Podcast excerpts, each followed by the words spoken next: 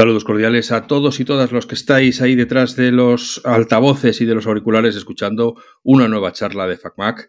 Ya van unas cuantas y hoy venimos con un maquero de lustre que, al cual tuve la fortuna de entrevistar hace ya casi dos décadas, que se dice pronto. Y el otro día en una de esas ráfagas que atraviesan la mente del, de la persona inquieta, pues dije, uy, pues mira, Javier Capitán sería una de esas personas a las que me gustaría tener en el podcast. Ahora que ya por fin, en vez de tenerlo que transcribir todo después de grabarlo, lo podemos dejar en sus propias palabras, con su propia voz, ¿no? Y entonces, como es así de buena persona, bastó que le enviara un mensaje para que me dijera que perfecto, adelante. Así que, como no tenemos tiempo que perder, porque estoy deseando ponerme al día con él eh, y que vosotros lo escuchéis, le voy a saludar y empezamos la charla. Hola Javier Capitán, buenos días, buenas tardes, buenas noches. ¿Qué tal estás? ¿Qué tal? Días, tardes y noches eh, gozosos de poder tener una, charla contigo. ¿eh? Sí, sí, sí, desde luego. Eh, bueno, fíjate que yo no sé cómo vives tú. Te iba a decir la fama, pero ahora mismo la no fama, porque yo creo que mucha gente después de aquella época en la que estabais, bueno, pues tú atravesaste una, digamos, una racha muy buena con el informal, con Radio Nacional. Yo creo que mucha gente ahora mismo te debe tener un poco perdida la pista. ¿En qué andas ahora? Pues eh, haciendo alguna colaboración con Radio Nacional todavía. Ahora, pues eh, los eh, fines de semana hay un programa que habla del mundo rural donde dejo una firma, pues eh, trasladando algunas reflexiones sobre, sobre ese mundo y, preparando cosas de esas que nunca se sabe si saldrán, ¿sabes? Que, preparas formatos, presentas, a veces te dicen eh, muy bonito, no lo veo, otra vez espérate, vamos a estudiarlo, pues eh, en eso estamos. Y mientras tanto, pues dedicándome a, a mis criaturas, que tengo dos infantes uno de 12 y otro de 8, que consumen también tiempo. Hay otro de 30, pero ese ya está viviendo su vida, ¿no? Ya, ya se, ocupa el solito. Sí, exacto. Claro. te iba a preguntar cómo has vivido este paso, porque yo lo que sí sé es que a todo el que le he dicho, ay, pues fíjate qué chulo que tengo una entrevista con Javier Capitán. Todo el mundo me dice, unos me dicen, el del informal, otros me dicen, el de Radio Nacional. Todo, todo, cuando tienes un nombre que se ha convertido en algo tan familiar, incluso eh, después de que ya, aunque estés todavía haciendo colaboraciones y se te pueda leer en, sitios, participando en podcasts como este y como otros que se pueden encontrar por la red, eh, ¿cómo, ¿cómo, se vive eso de que todo el mundo sepa cómo te llamas, incluso aunque ya, o sea, que tú realmente no es que seas conocido, eres famoso? Porque a la persona famosa se la conoce aun cuando no le hayas visto durante tiempo. ¿no? se empieza a notar un cierto corte generacional. Es decir, eh, hay gente que si te conoce, pues podríamos decir que los que tienen de 30 para arriba más o menos te conocen y luego hay una generación que directamente no tiene ni idea de quién eres, ¿no? Porque eran muy pequeños en sobre todo en los momentos de, mayor presencia televisiva, que es la que te genera el recuerdo de la, de la cara, ¿no? Eh, pues los que eran oyentes de radio siguen teniéndote perfectamente presente y, los que veían la televisión en la época del informal también, y luego hay una generación que es muy joven y que no sabe quién eres, ¿no? Y que a veces pues eh, se entera de algo de ti, pues porque alguien eh, mete en Twitter un vídeo del informal y lo ve y le parece gracioso y a lo mejor investiga quiénes eran aquellos chalos que hacían aquellas cosas. Entonces eh, lo vivo con esa sensación de que hay gente que te recuerda, que te recuerda con con cariño en general y, ya está. ¿eh? Eso son fases de, la vida y sobre todo fases de esta profesión en las que hay veces que estás muy expuesto y otras en las que estás mucho menos. ¿no? Y bueno, en aquella época, hace casi 20 años, eh, bueno, pues tenías un, de acuerdo, lo he estado leyendo, que tenías problemas porque te has comprado una grabadora de DVD externa que no te la reconocía el Mac Puede ser, puede ser. Esas Fíjate, esos problemas de, hace dos décadas. Sí, sí, sí. Exacto. Pues, y, ahora, es, eh, ¿qué, ¿cómo usas la tecnología? Ya en aquel momento, aunque decías que, que eras usuario de Final Cut Pro, pero para cosas eh, personales, sí. Eh, ahora, ¿qué, tecnología utilizas? Pues sigo usando Final Cut cuando hago cosas en vídeo, pues la verdad es que, claro, eh, desde aquellos tiempos ahora, pues seguramente soy capaz de hacer cosas bastante más refinadas que entonces. Eh, y lo utilizo de vez en cuando, a veces para temas profesionales y otras veces para temas personales. ¿no? Eh, utilizo también GarageBand para, grabar todas las cosas que luego envío a la radio. Es el otro programa que utilizo más con eh, fines eh, profesionales y el resto pues un usuario habitual ¿no? de, una persona que utiliza algo las redes sociales, que, busca cosas por internet, que básicamente eh, es eso, edición de, vídeo y sonido y, lo demás pues un usuario habitual.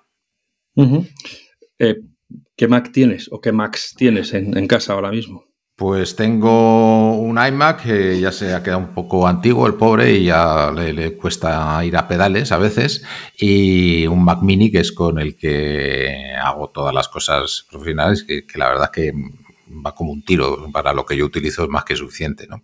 ¿Pero es un Mac mini de los nuevos con M1 o, es...? No, es anterior, es todavía de los anteriores, pero va muy bien, la verdad es que sí, sí, exactamente.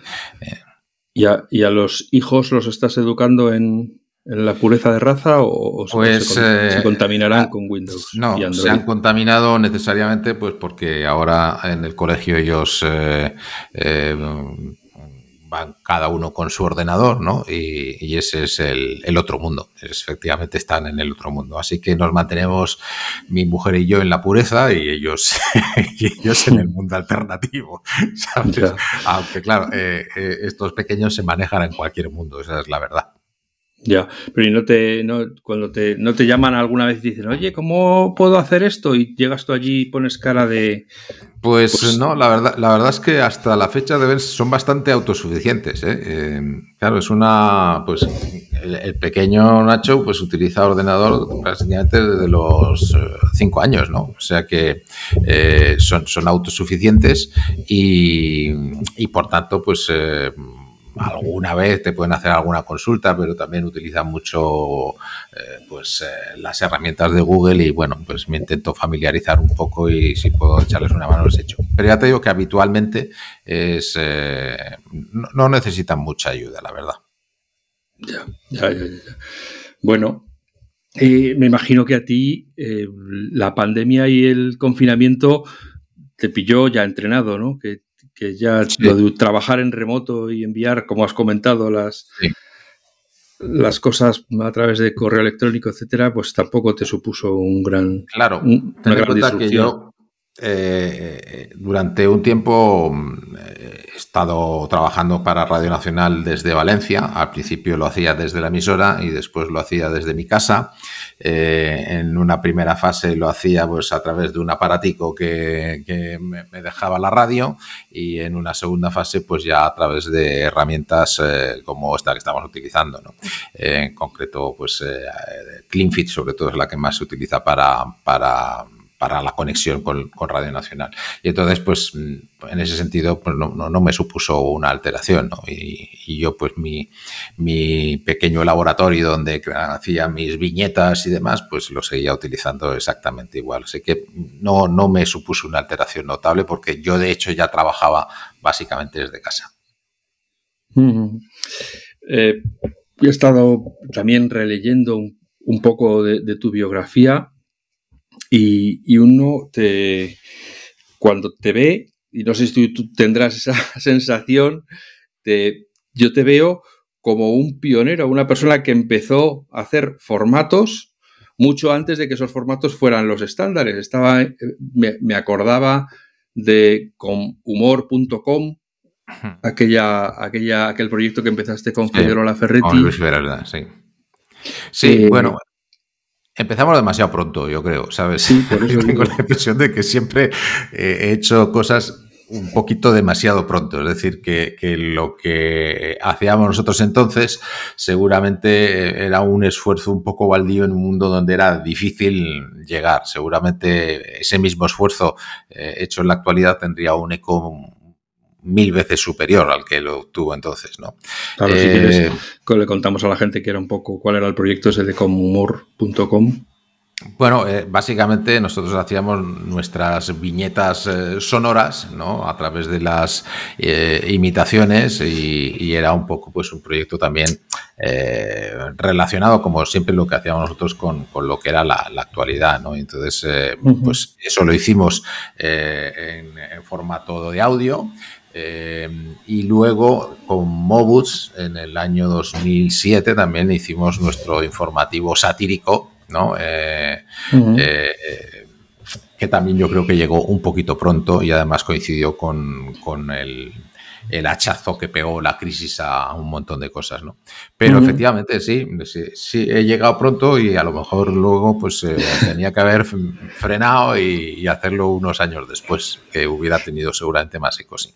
Porque si ha habido uno de los programas pioneros, digamos, adelantados eh, a su tiempo era Mobuz, que para la gente que no lo conozca era una especie de informativo píldora, donde te contaban las novedades de la tecnología, se veía en YouTube, si mal no recuerdo, o en su propia web, y, ya está. Y, y, el final de Mobuz es algo que todavía resuena en mi cabeza como una cosa absolutamente incomprensible. Como pues, aquello se precipitó al eh, abismo. Al final, pues el, el, dinero acaba mandando, ¿no? Es decir, yo creo que era un proyecto em, que tenía muchos seguidores, especialmente ese informativo tecnológico que tú comentas, eh, pues yo creo que fue pionero y, además se hacía, se hacía con esfuerzo y se hacía bien y con, con lo, medios limitados, pero más que suficientes ¿no? para hacerlo. Luego hicimos el, informativo satírico, que también funcionó, y creo que se hizo también uno más de temas mundanos, de corazón y, demás. ¿no? Eh, bueno, al final era una estructura ya de, unas cuantas personas.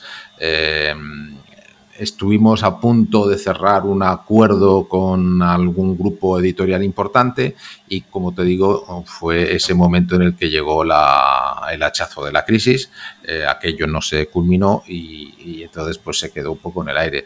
Em, llegó a haber ayudas de, los seguidores mm, para intentar aguantarlo, pero hay un punto en el que, en el que pues si los números no salen mm, pues no salen, ¿no? Y alguno de los inversores, sí, y alguno de los inversores que, había detrás, pues, pues se replantearon, yo creo, su situación y, murió un proyecto muy bonito, la verdad es que un proyecto muy bonito, que lo mismo te digo, seguramente con las mismas condiciones, pues eh, cinco años después hubiera, hubiera aguantado y se hubiera monetizado. Y ahora mismo, fíjate, con todos los todas las historias cortas, que es ahora lo que lo está petando, por utilizar una expresión. Eh, pues fíjate, si todo el mundo se pudiera desayunar con cinco minutos de lo que ha pasado en tecnología, estoy convencido que, vamos, que, lloverían, lloverían usuarios y patrocinadores. Pero bueno, eso me imagino que es lo que tiene el, estar un poco eh, mirando a, a, lo que va a venir, estar un poco pensando esto hacia dónde va, no, no solo en, en, el barro, sino también mirando hacia dónde pueden ir las cosas, ¿no? Y eso también te hace adelantarte a... Sí, yo creo que, que, efectivamente ese fue un proyecto, pues eso, que bien articulado, bien, eh, bien hecho, eh, un poquito pronto, y ya te digo, yo tal vez si no hubiera llegado la, la, crisis de la subprime y todo eso, hubiera podido aguantar. Pero con, ese momento en el que las circunstancias económicas cambiaron radicalmente, pues, eh, pues chicos, lo, acabas pagando, ¿no? Es un producto eh, necesario, ¿no? Entonces, lo no necesario paga mucho más las crisis que lo necesario. Sí.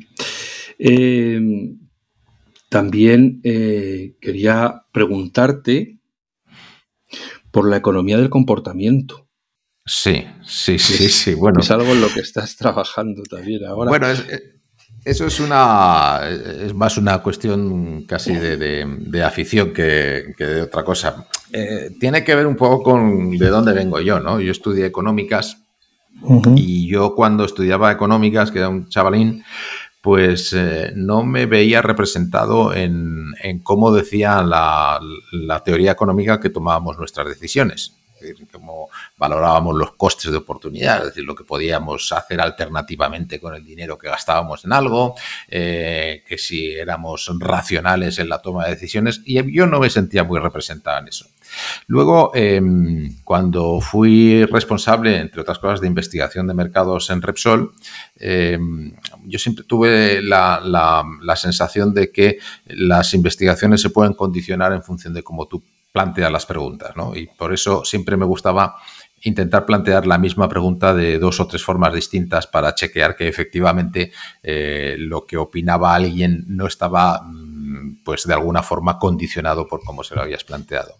Y luego en mi, en mi carrera en los medios de comunicación siempre tuve la impresión de que eh, la gente acaba escuchándote en la radio más por una cuestión emocional que por una cuestión racional.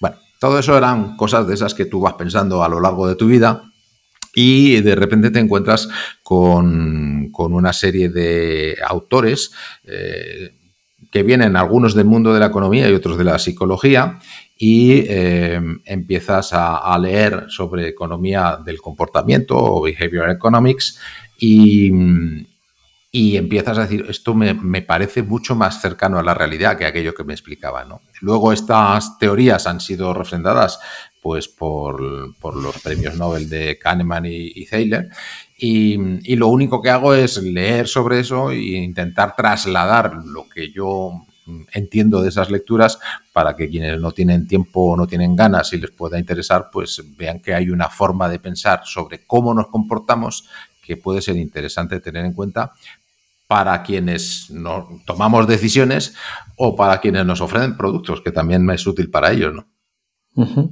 ¿Nos das alguna pincelada de, ese comportamiento, de esa economía? Pues eh, mira, la, primera cuestión es que, que, mm, somos mucho menos racionales de lo que se supone. De hecho, Thaler, cuando le dieron el premio Nobel, dijo, voy a hacer un esfuerzo por gastar este premio lo más irracionalmente posible, ¿no? En una ironía sobre, sobre eso. Entonces, em, aunque nos definimos como animales racionales, seguramente deberíamos eh, definirnos más como animales, em, no sé si emocionales, con un punto de racionalidad. Es decir, la racionalidad está ahí, pero ser racional, eh, en primer lugar, genera un enorme esfuerzo. Eh, tomar una decisión verdaderamente racional genera un esfuerzo de, análisis, de comparación y em, estamos diseñados para esforzarnos lo menos posible. A nuestro cerebro esto de esforzarse no le gusta mucho.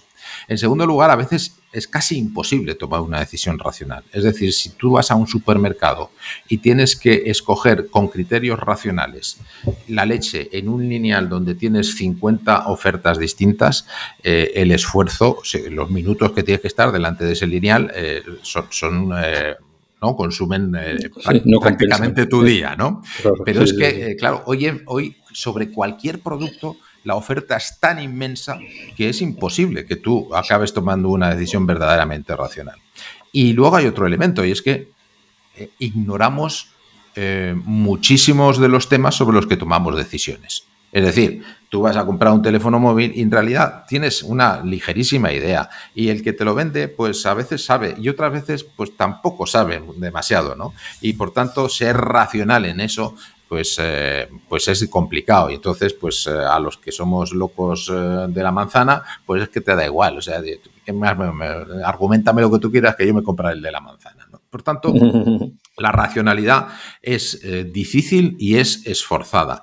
Y entonces, lo que, lo que mm, nos cuentan estos autores, Kahneman, por ejemplo, en, cuando habla de pensamiento rápido y pensamiento lento, es que hemos desarrollado una serie de de mecanismos automáticos, mm, podríamos decir, de atajos para tomar decisiones y que con unas cuantas pinceladas nuestro cerebro decide rápidamente de forma no racional, aunque luego le damos una explicación racional. E incluso eh, los neurocientíficos eh, han, em, han, visto que tenemos una zona de nuestro cerebro que es una especie de, generador de coartadas. De, generador de por qué he hecho esto cuando en realidad la decisión la he tomado antes.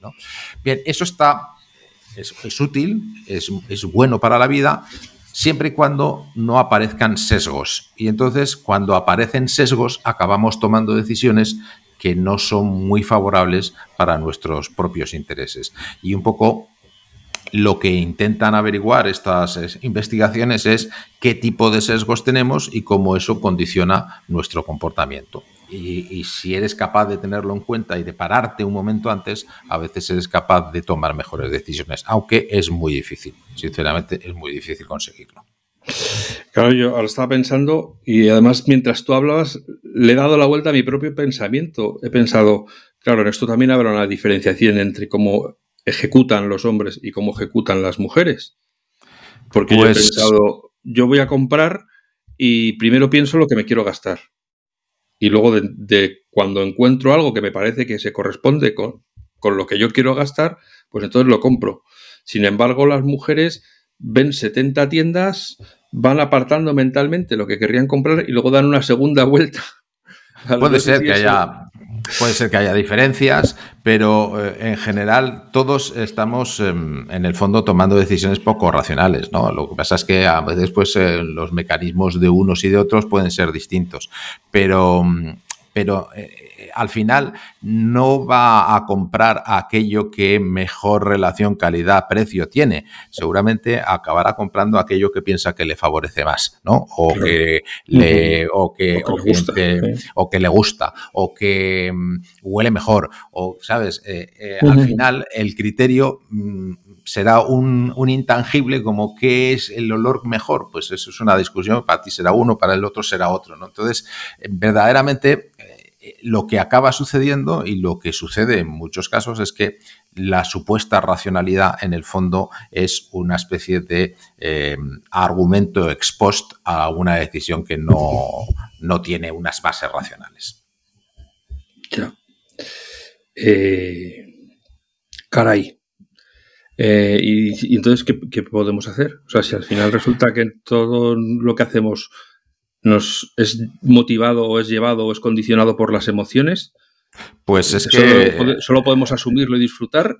Del, no, mira, hacemos, hacemos cosas como a veces nos enfrentamos a decisiones que son complicadas y, y lo que hacemos es sustituir esa decisión por, o esa, esa, pregunta complicada por una pregunta más sencilla. Es decir, si, si, yo me planteo a quién voy a votar en las próximas elecciones, lo que yo debería hacer sería eh, cogerme los, eh, los, programas electorales, analizarlos, compararlos, ver qué, qué, me parece mejor, qué me parece peor, pero a lo mejor tengo una, una pregunta en lugar de, de decir a quién voto comparando todos los programas, digo, quiénes son de izquierdas o de derechas. Y a lo mejor mi familia es de izquierdas de toda la vida, o mi familia es de derechas de toda la vida, ¿no? Y a veces simplemente por, joder, es que este tiene cara de ser buena persona, ¿no? Y, muchas veces el, voto se resuelve por mm, asuntos muy poco muy poco racionales, ¿no? poco pragmáticos. Y, fíjate, eh, si nos vamos ahora a esta época de populismos, eh, lo que hemos visto en muchos lugares del mundo, eh, evidentemente es un ejemplo de cómo la irracionalidad y la emocionalidad ha irrumpido en la política de una forma a veces bastante destructiva. Por tanto, te pongo el ejemplo de la política, pero podríamos poner muchos otros ejemplos, ¿no? Y, de alguna forma, eh, pues eh, quienes intentan vendernos sus productos, lo que intentan es eh, meter en nuestro cerebrito una especie de argumento que podamos utilizar luego, claro, es que he comprado esto porque, fíjate, es tecnología alemana, ¿no? Pues si es alemán, es tecnológicamente extraordinario. Bueno, pues tenemos una especie de, elementos que utilizamos de esa forma. Ya.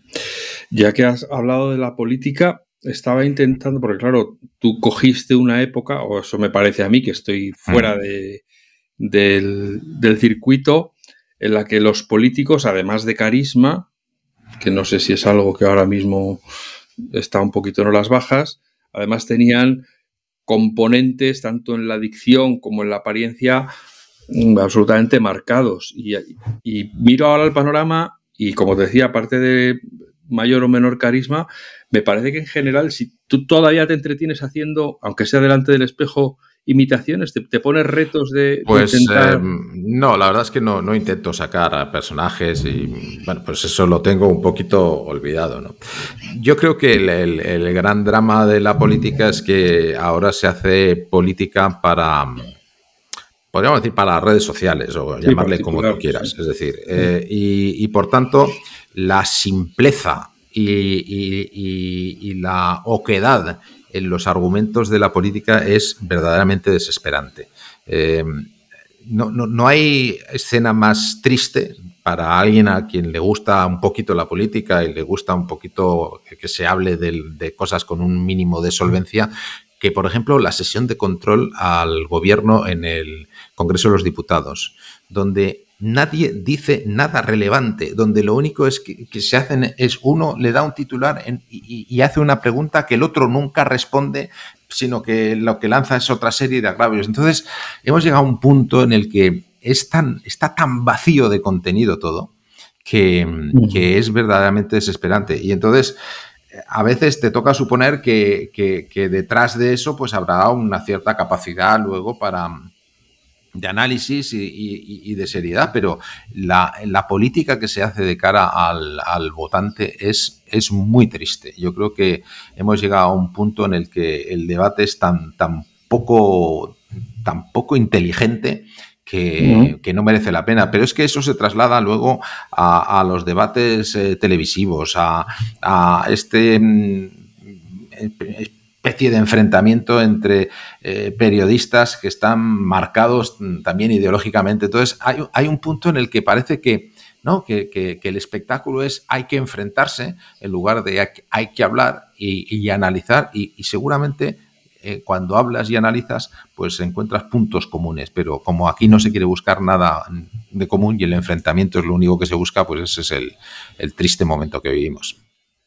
Ya, estaba pensando ahora que esto nos devuelve otra vez a la, a la economía del comportamiento, es decir, al final lo que se está tratando no es tanto convencer con argumentos, con racionalidades, sino con emocionalidades, sí, caer bien, decir lo que al otro, lo, que el otro espera escuchar, de manera que yo le caiga bien.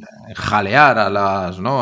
wow, fíjate, qué zasca le ha dado. A mí, ¿Sirve de algo que entre los políticos se den zascas? O sea, ¿nos, ¿nos es útil para algo? ¿Nos beneficia en algo a los ciudadanos? En nada, en absolutamente nada, ¿no? Pero se vive de eso, joder, menudo repaso, pues lo que él ha dicho, pero ¿qué más da? ¿Te sirve eso de algo? No, a mí lo que me sirve es eh, que, que, joder, que tenemos un panorama muy complicado, que hay mucha gente que lo está pasando muy mal y que, y que nadie se pone a discutir en serio eh, porque, porque es muy duro y porque es... Em, pues qué sé yo, sobre el futuro de nuestro sistema de pensiones, ¿no? Ese, tema que se viene aplazando durante décadas porque nadie tiene el valor suficiente de enfrentarlo con, con ¿no? decirle a la gente, oye, es, puede ser un problema. Y, seguramente si hubiéramos eh, enfrentado ese problema hace 20 años, hoy estaríamos mucho mejor y estaríamos pudiendo ofrecer mejores eh, situaciones a, las personas que se han jubilado y los que se van a jubilar en el futuro. Pero pero claro, eh, exponer la crudeza de muchas de las situaciones que vivimos, pues es que eso no te da votos. Y como aquí vivimos en el cortísimo plazo, en el, en el como máximo a las próximas elecciones, pues eh, nadie se sienta seriamente a pensar con, las luces un poquito más largas, ¿no? Y, esa es una, es una triste realidad que vivimos. Pero luego se quejan de la abstención y del poco interés que despiertan sus actividades, ¿no?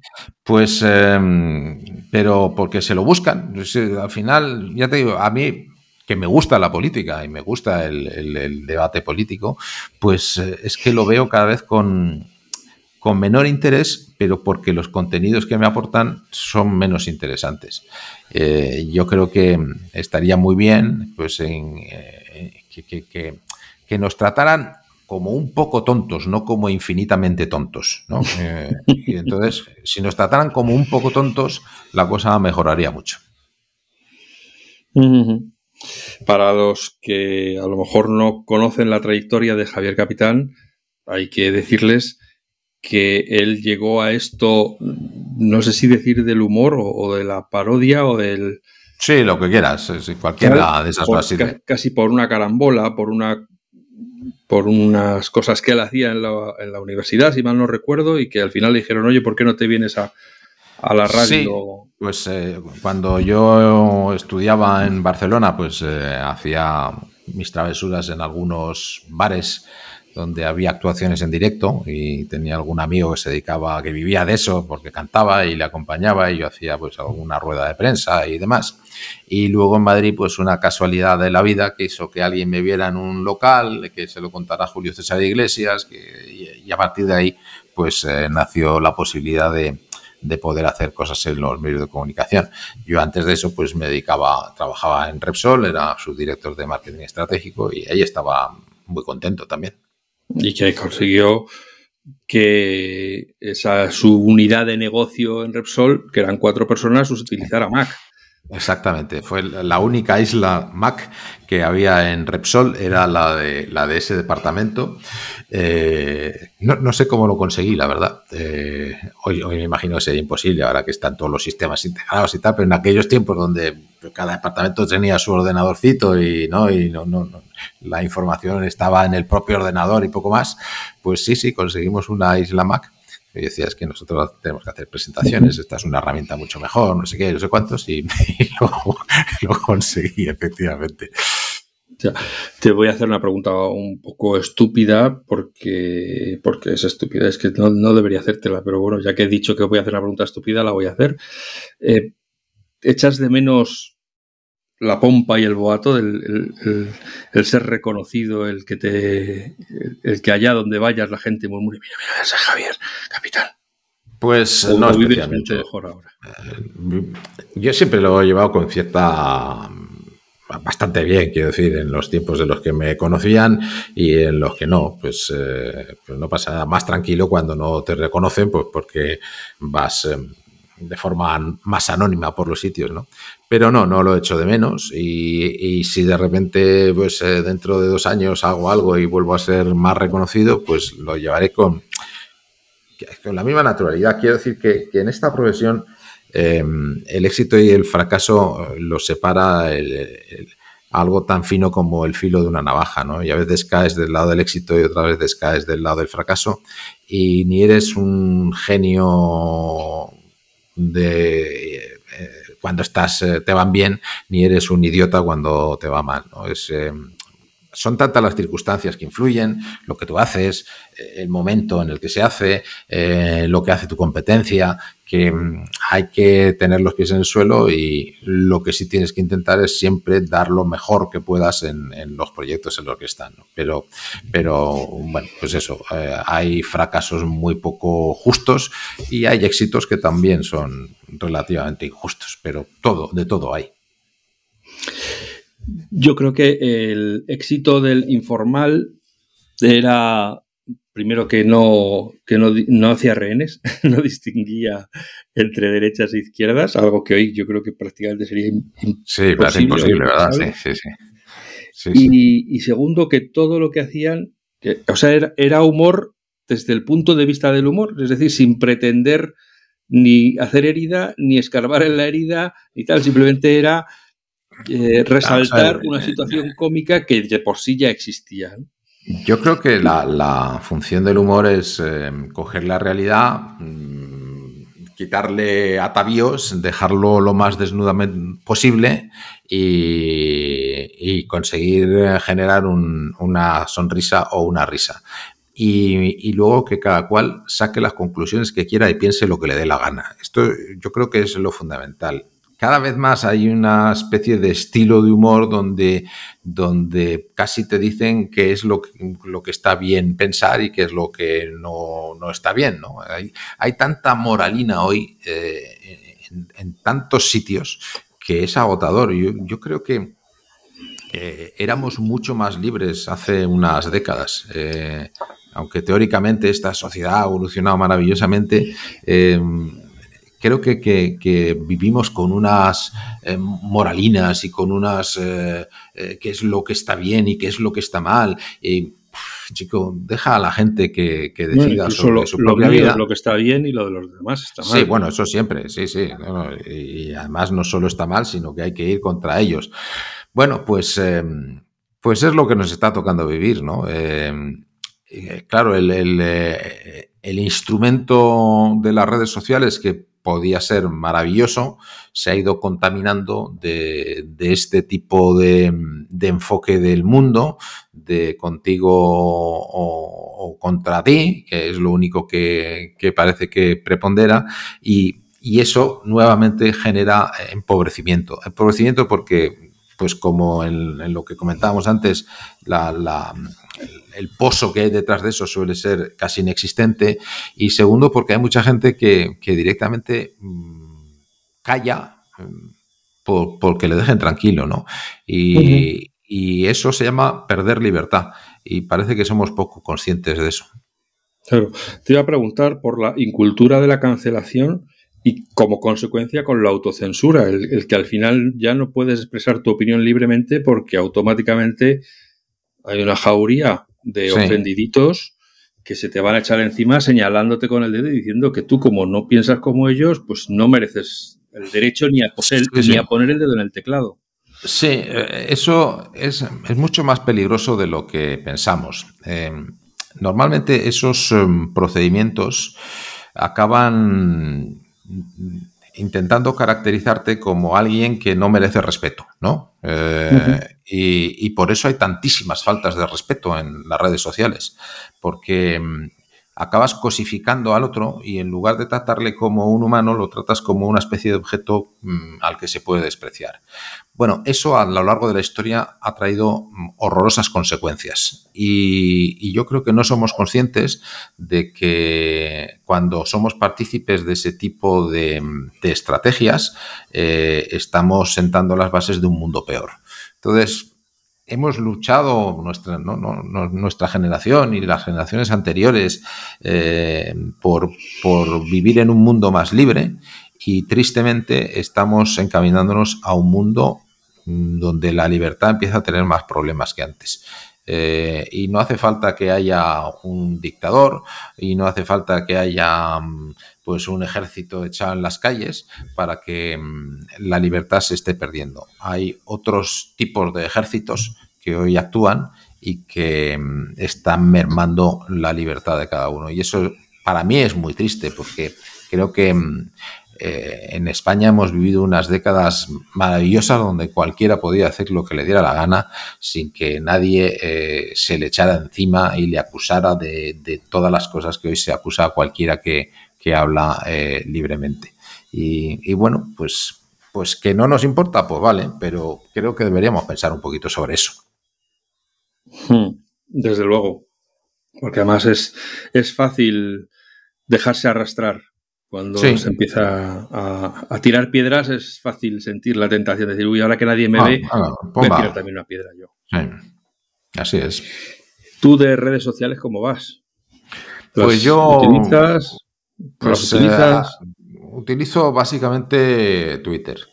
Es la que más utilizo. Y y últimamente estoy bastante menos activo que antes. Pues tengo rachas, ¿eh? eh ahí de repente tengo una racha donde empiezo a subir cosas y tal, y luego desaparezco y me quedo más como observador. Últimamente estoy más en esa fase de, observador. Es la que más eh, sigo.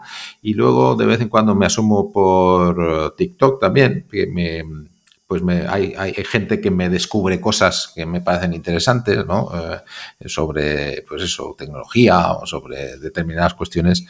hay, hay, hay todo ahí, ¿no? No, no, sí, sí, sí, ¿no? no, publico, no. Pero, pero sí, pues descubro muchas cosas, pues qué sé yo, sobre qué puedo hacer ahora con inteligencia artificial y pues todo eso lo descubro básicamente por algunas personas que me lo cuentan por, ese canal, que tiene la ventaja de que es, eh, son vídeos cortitos y, y, tienen esa función que también tuvo Twitter para mí durante mucho tiempo, que era la de la de recomendarte un artículo, eh, recomendarte una determinada cuestión. Es decir, las redes en ese sentido sirven para abrirte los ojos eh, hacia lo que sucede en el mundo en lugar de lo que se han ido convirtiendo, que es eh, en este mundo donde te vas cerrando porque, porque el uso que se hace empieza a ser un, uso mezquino, ¿no? Entonces, eh, yo lo que me gusta de, TikTok es esa gente que me dice, oye, ¿sabes lo que puedes hacer ahora con tu iPhone? pues, pues todo eso que tú necesitarías un tiempo de investigación que no tienes, pues eh, te facilita la vida y te facilita ver cosas que van pasando que de otra forma a lo mejor pues eh, ni, te enterabas, ¿no? Y, hay gente que sí me, lo facilita. Muy bien, pues eh, entonces dices que estás preparando cositas que, estás poniendo ahí velitas al santo pues, sí, para ver si a ver si caen en gracia. Es, complicado. Tengo un proyecto que, en el que llevo ya mucho tiempo trabajando con algunas personas más, que está muy bien armado y que creo que es un formato que si algún día se hace funcionará. Eh, pero, pero es complicado porque además a veces pues, pues, lo presentas y hay cambios en las empresas. O sea, siempre, siempre pasa algo que lo retrasa, ¿no? Pero tengo tengo fe que ese proyecto, por ejemplo, algún día saldrá. Se trata de un concurso, ¿eh? no es nada, es, un concurso donde pues, creo que hemos hecho un, buen trabajo y, que si algún día alguien apuesta por él, creo que funcionará y que, que será bueno para, la gente además. Porque no es solo concursar, sino que es también ayudar a que se conozcan mejor determinadas cosas. ¿no? Bueno, bueno y luego algún otro proyecto que, pues, que he ido presentando. Y, fíjate, teníamos un proyecto bastante bonito, que, pero chico, estamos ante, en lo que te decía, ¿no? Hasta ante esta pérdida de, libertad y, de repente pues lo presentas en algún canal y como hablas de la actualidad, pues ya les da miedo.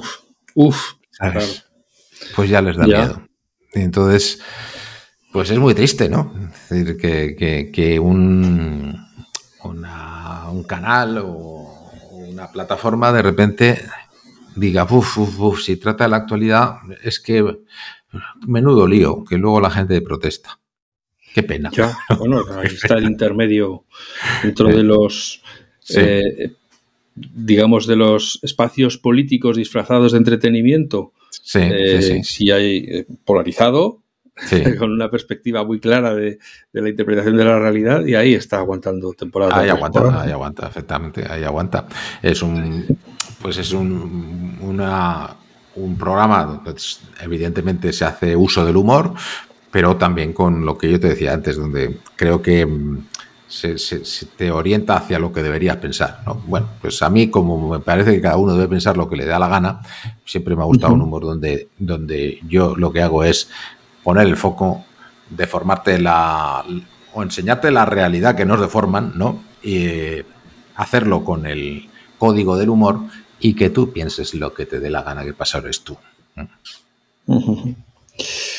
Bueno, vamos a dejarlo aquí. Ya entenderéis todos que Javier Capitán es ese tipo de persona con la que te gustaría tomarte el café por las mañanas para comentar, porque todas las veces que he hablado con él, pues me quedo embelesado escuchándole porque es que da gusto oírle hablar, porque está, pues eso, pues, pues, pues, es capitán, ¿qué podemos decir? Y donde hay un capitán, pues los demás debemos callar y obedecer.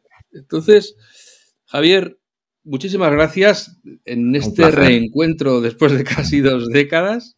Sí, señor. Eh, esperamos o espero fervientemente que alguien haga caso y que, y que se vuelvan otra vez dentro de este movimiento pendular donde hemos ido hacia la restricción, que vuelva el péndulo otra vez y se empiecen a abrir otra vez espacios de libertad donde se pueda hablar de todo sin miedo a que te llevan tomates o piedras o, te cancelen el programa a la tercera porque alguien ha dicho que has que has patinado en algo que a él no le ha gustado y entonces ya eso no tiene derecho a emitirse.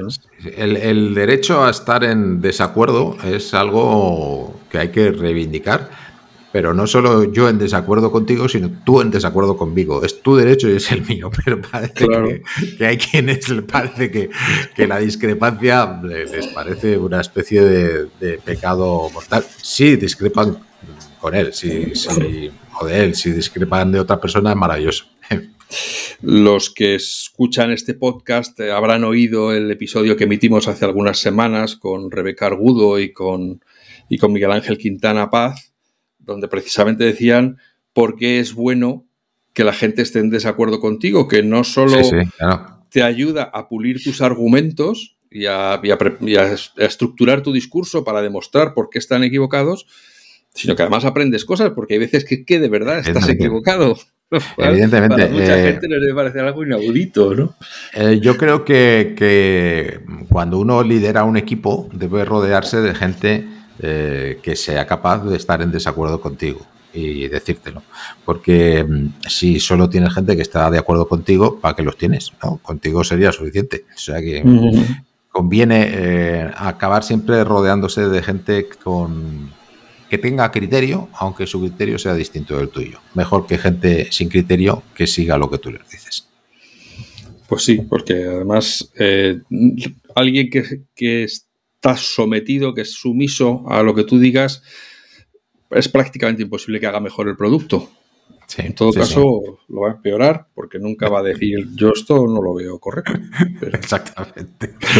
Exactamente. Así que, amigas, amigos, vamos a dejarlo aquí porque si no, vamos a ir enlazando y, nos vamos a ir a las dos horas de, podcast porque ya digo que, la, que, es que Javier siempre da gusto con él. Joder, que es que no lo puedo evitar. Eh, esperamos que os haya entretenido. Que me ha encantado poderos acercar a Javier Capitán en su propia voz. Eh, Javier, muchas gracias de nuevo. Espero que no vuelvan a pasar otros 20 años para vamos a hablar. Hombre, también estaría bien que dentro de 20 años podamos seguir haciéndolo. Sí, eso es. Pero, que sea la tercera vez que hablamos, por lo menos dentro de 20 años. Exactamente. hombre, yo creo, vamos, desde luego, el día que te vea otra vez allí en el candelabro, te vuelvo a llamar para decir, oye, ven a contarnos cómo ha sido este, este periplo hasta que, hasta que has conseguido la Amigas, amigos, eh, como siempre, que seáis felices, que seáis buenas personas y que nos escuchemos de nuevo muy pronto. Gracias.